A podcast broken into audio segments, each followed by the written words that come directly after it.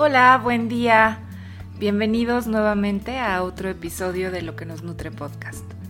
Y continuamos con el tema de la alimentación consciente y hoy me gustaría que pudiéramos reflexionar acerca de un punto que es muy importante, podríamos decir que es fundamental a la hora de empezar a practicar la alimentación consciente en la vida cotidiana. Y es que te has preguntado cómo eliges, cómo tomas decisiones en tu vida cotidiana. Generalmente lo haces con la cabeza.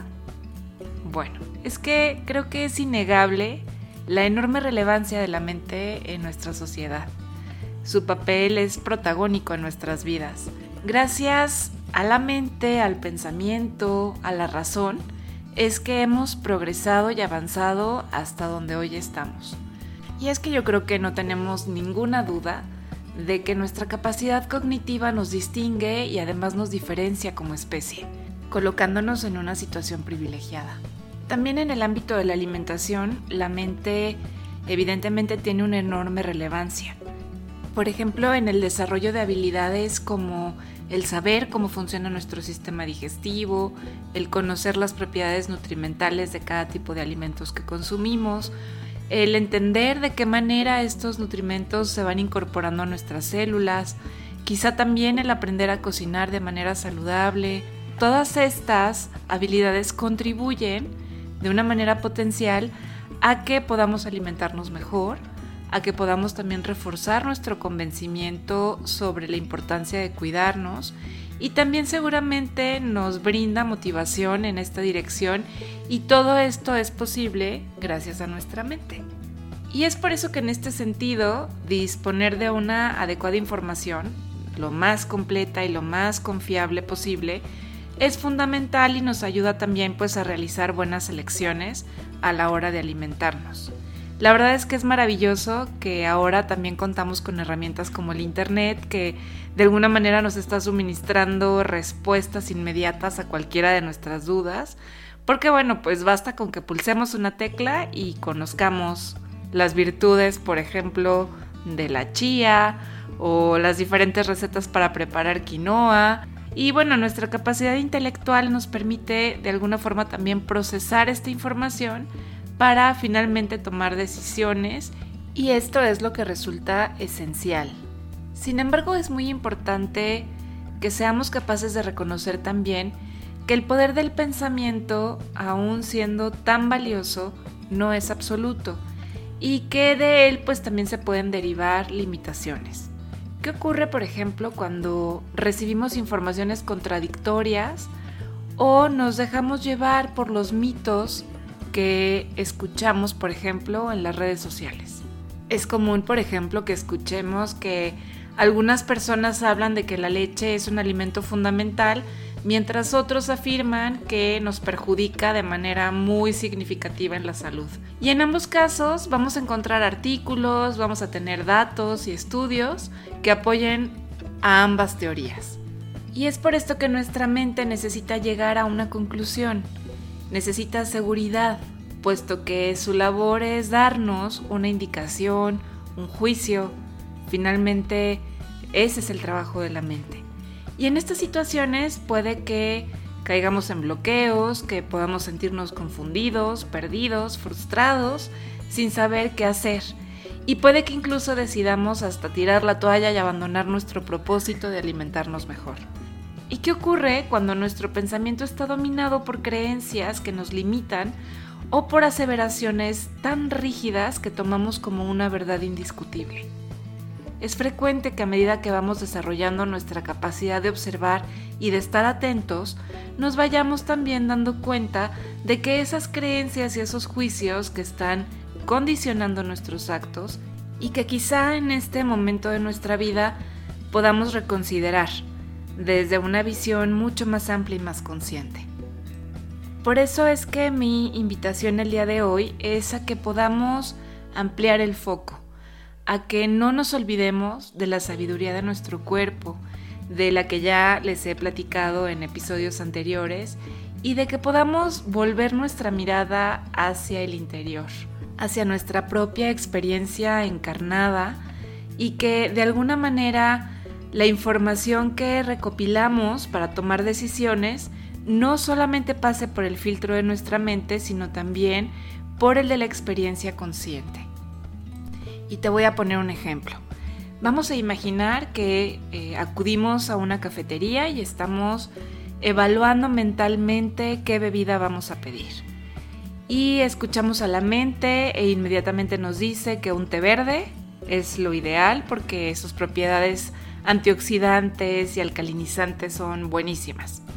Sin embargo, resulta que ya tomamos té verde en otras ocasiones y un ratito después experimentamos cierto malestar abdominal. Pero quizá ni siquiera lo relacionamos porque para nuestra mente el té verde es buenísimo. Así que lo etiquetó y por ello descarta que pudiera ser la causa de dicho malestar. Y esto mismo podría aplicarse a cualquier otro alimento que nuestra mente haya catalogado ya como saludable. ¿eh? Podríamos poner cualquier otro, esto es solamente un ejemplo.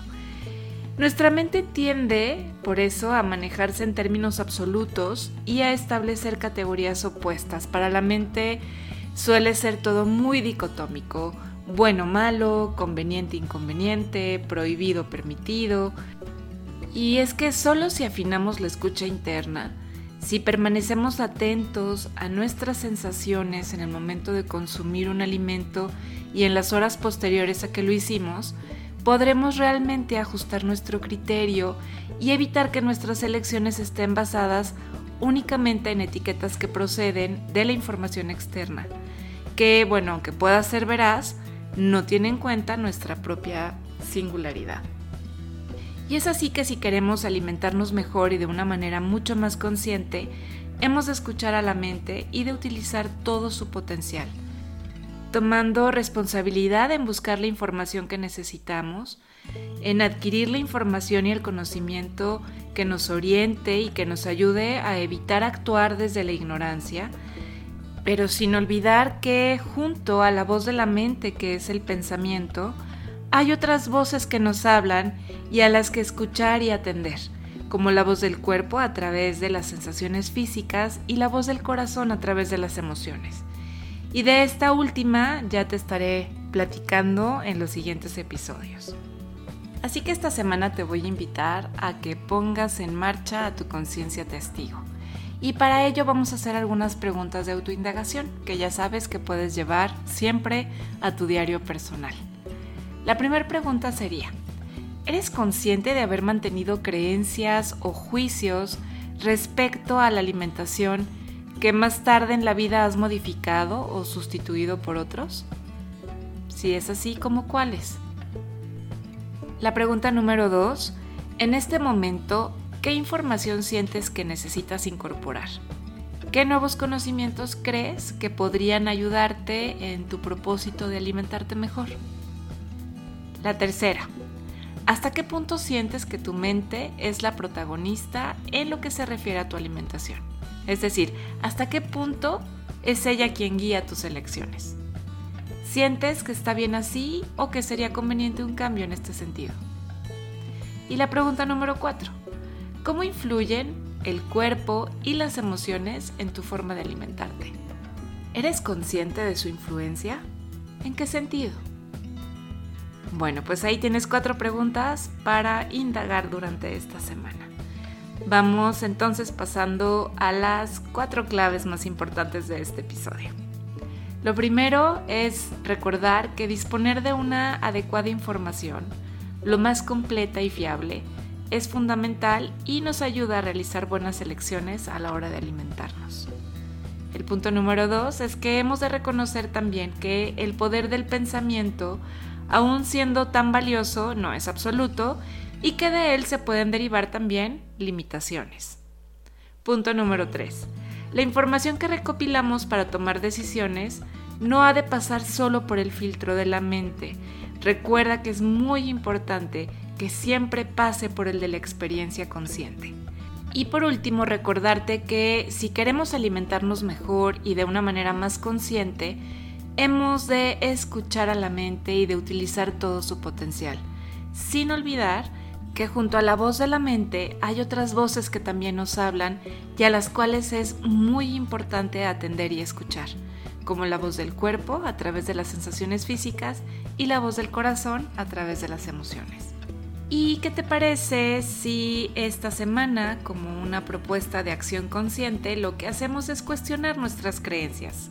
Así que bueno, en estos días te propongo que cuestiones tus creencias y tus juicios, esos que habitualmente mantienes. Analízalos, experimenta, explora y sobre todo mantente en atención a cualquier mensaje que tu mente emita indicando que algo es bueno o es malo. Y a continuación cuestionate internamente de dónde procede esa aseveración. Revisa la información que lo sustenta, bucea en sus raíces y permítete, si lo deseas, contrastarla desde la experiencia.